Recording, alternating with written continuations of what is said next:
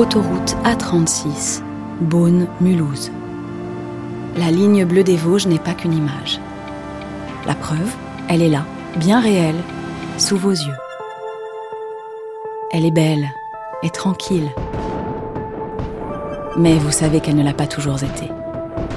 Vous songez au fracas et à la férocité des combats qui, au cours des siècles, s'y sont déroulés.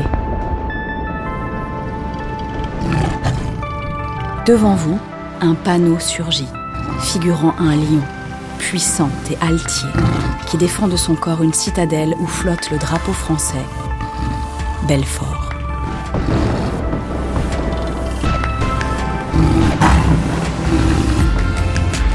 Chaque histoire commence quelque part.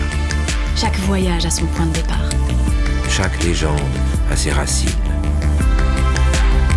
Vous, écoutez Panorama, une aventure contée par Denis Podalides.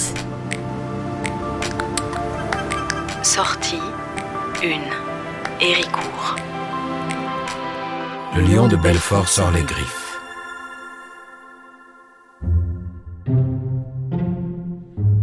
14 février 1871. À quoi servent les artistes? À quoi diable servent donc les artistes? Dans son uniforme à veste noire, Auguste Bartholdi se le demande, furieux. Et il se le demande d'autant plus qu'il en est un d'artiste. Un artiste devenu soldat et même officier de l'armée française. Mais aujourd'hui, il se sent inutile. Inutile et enragé. Il tourne en rond, comme un fauve en cage, la dernière dépêche transmise par l'état-major serrée dans son poing. Belfort s'est rendu.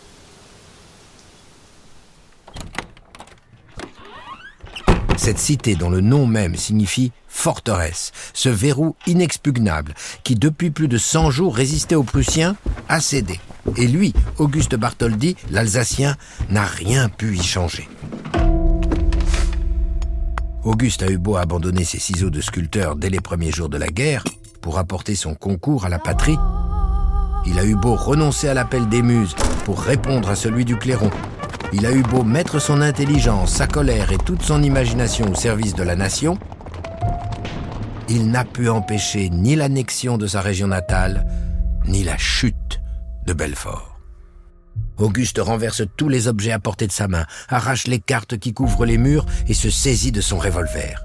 Il doit faire quelque chose. Dans sa paume, le contact froid de la fonte le renvoie au jour où pour la première fois, il a pris les armes. Chef d'escadron de la garde nationale de Paris, Auguste avait obtenu un congé pour participer à l'organisation de la défense de Colmar, sa ville natale. C'était l'aube. Les ordres du préfet du Rhin n'étaient pas de bon augure. Vous prendrez les armes à 3 heures du matin, sans bruit et sans donner l'éveil. Vous vous porterez sur la route à Orbourg, à environ un kilomètre de la ville. Si les forces ennemies sont trop nombreuses, vous vous replierez sur Colmar. Auguste venait d'être nommé adjudant-major du premier bataillon. À la tête d'une escouade de francs-tireurs, il s'était précipité à la rencontre de l'ennemi. 250 soldats français contre tout un corps d'armée. Et les choses avaient mal tourné. Autour de lui, il avait vu ses camarades tomber. Quelle vanité s'était donc emparée de lui. Après la perte de Colmar et la capture à Sedan de l'empereur Napoléon III, Auguste avait dû quitter l'Alsace.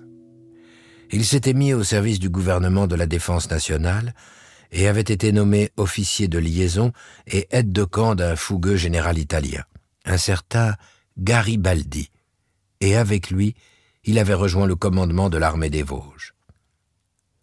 Aujourd'hui, son shako, son képi rouge, lui fait songer au sang répandu. Auguste charge une cartouche dans son revolver le faucheux. Il va faire quelque chose. Il le sait. Mais quoi? Quand la guerre est perdue, une balle peut-elle faire la différence? Et un homme? Alors, un artiste, vous pensez? Auguste pensait qu'il vaincrait. Les dents serrées, comme sa main sur le revolver, il a dans la bouche un goût amer. Jamais les artistes n'ont vaincu. Ils ne sont bons qu'à concevoir des chimères et à échouer, tant et plus. Il tombe sur sa chaise, allonge ses jambes dans son pantalon garance orné d'une bande noire. Le revolver est à présent aussi inutile que lui, et son uniforme ridicule. Auguste soupire. La lumière de la fin d'été court sur le sol. Elle donne un relief étrange à la pièce dans laquelle il se trouve. Il sourit, fataliste. La lumière du soleil, elle, sculpte toujours, se dit-il. Qu'on soit un jour de victoire ou de défaite, elle est à l'œuvre. Elle mène sans répit sa lutte éternelle contre les ténèbres et contre le désespoir. Et soudain, il vient à Auguste une idée. Une idée d'artiste. L'important n'est pas le triomphe, mais la lutte. Ne jamais courber les chines. Comme ce diable de Garibaldi, le seul général ayant combattu pour la France et qui n'ait pas été vaincu. Comme la ville de Belfort. Pendant 103 jours et nuits, sous les ordres du colonel d'Enfer Rochereau, cette cité est demeurée debout, libre. Et si aujourd'hui la garnison a reçu ordre de partir, elle sort avec les honneurs. Jamais les Prussiens ne sont entrés de force dans la ville. La décision de se rendre est venue de l'état-major pour épargner les civils. Auguste a maintenant une vision. Il lâche son revolver et ramasse à tâtons un crayon. La lumière qui l'environne lui rappelle celle qu'il a connue loin d'ici, en Égypte, 15 ans plus tôt. Auguste avait à peine 21 ans. Il s'était embarqué pour Alexandrie. Il était déjà enthousiaste et inspiré, et tout aussi impulsif qu'aujourd'hui. À l'époque, il avait faussé compagnie à ses amis pour partir seul explorer le Yémen. Et il avait bien failli y rester, après une attaque menée contre lui par des brigands. Mais surtout, il avait eu un choc décisif à Gizeh, où il avait fait la rencontre du Sphinx.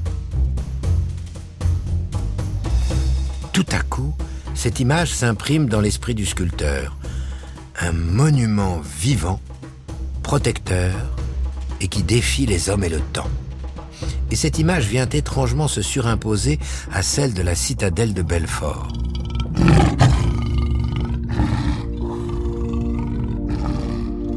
Auguste Bartholdi voit distinctement un lion harcelé, acculé et terrible, encore en sa fureur. Il l'imagine gigantesque, haut de plus de dix mètres et long de vingt, en position de gardien, sur son ventre comme le sphinx, et positionné au pied de la paroi rocheuse, juste sous la caserne. Placé là, se dit le sculpteur, le monument s'identifiera à l'aspect de la forteresse, il sera une sorte de palladium, un objet sacré et protecteur, visible de partout. Et son corps sera de grès rouge des Vosges, comme la chair et le sang de ce pays meurtri, mais toujours en vie. Sa patte avant droite écrasera une flèche brisée, symbole de l'agression prussienne contenue par la résistance héroïque des Belfortins. Exalté, Auguste parle tout seul à présent, à mesure que son crayon danse sur le papier. Ce n'est ni une victoire, ni une défaite que le lion doit rappeler. C'est une lutte glorieuse dont il faut transmettre la tradition pour la perpétuer. Le lion de Belfort était né.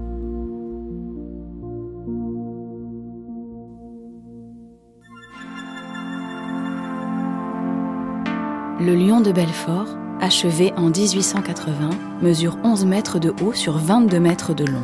Et sur son socle, on peut lire, gravé dans le grès rouge, aux défenseurs de Belfort, 1870-1871. Victor Hugo, fasciné par l'œuvre de Bartholdi, écrira au sculpteur La forme au statuaire est tout, et ce n'est rien. Ce n'est rien sans l'esprit, c'est tout avec l'idée et force est de constater que l'idée d'Auguste Bartholdi a marqué les mémoires et les esprits. Aujourd'hui, et sans doute pour l'éternité, Belfort est connu sous le nom de Cité du Lion. Depuis lors, ce grand fauve s'admire toute l'année le long de l'allée du souvenir français. Sa présence est sensible au cœur de la citadelle dessinée par Vauban et jusqu'au musée d'histoire de Belfort, qui abrite un espace dédié à l'œuvre de Bartholdi.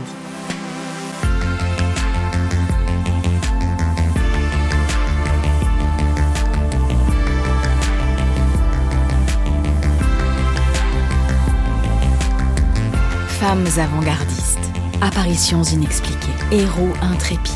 Leurs vies légendaires ont marqué les paysages que vous traversez. et laissé leur empreinte dans le cœur des hommes et des femmes qui s'y sont aventurés. Les autoroutes APRR et AREA vous invitent, le temps d'un voyage, à réveiller le passé Et à entrer dans la légende.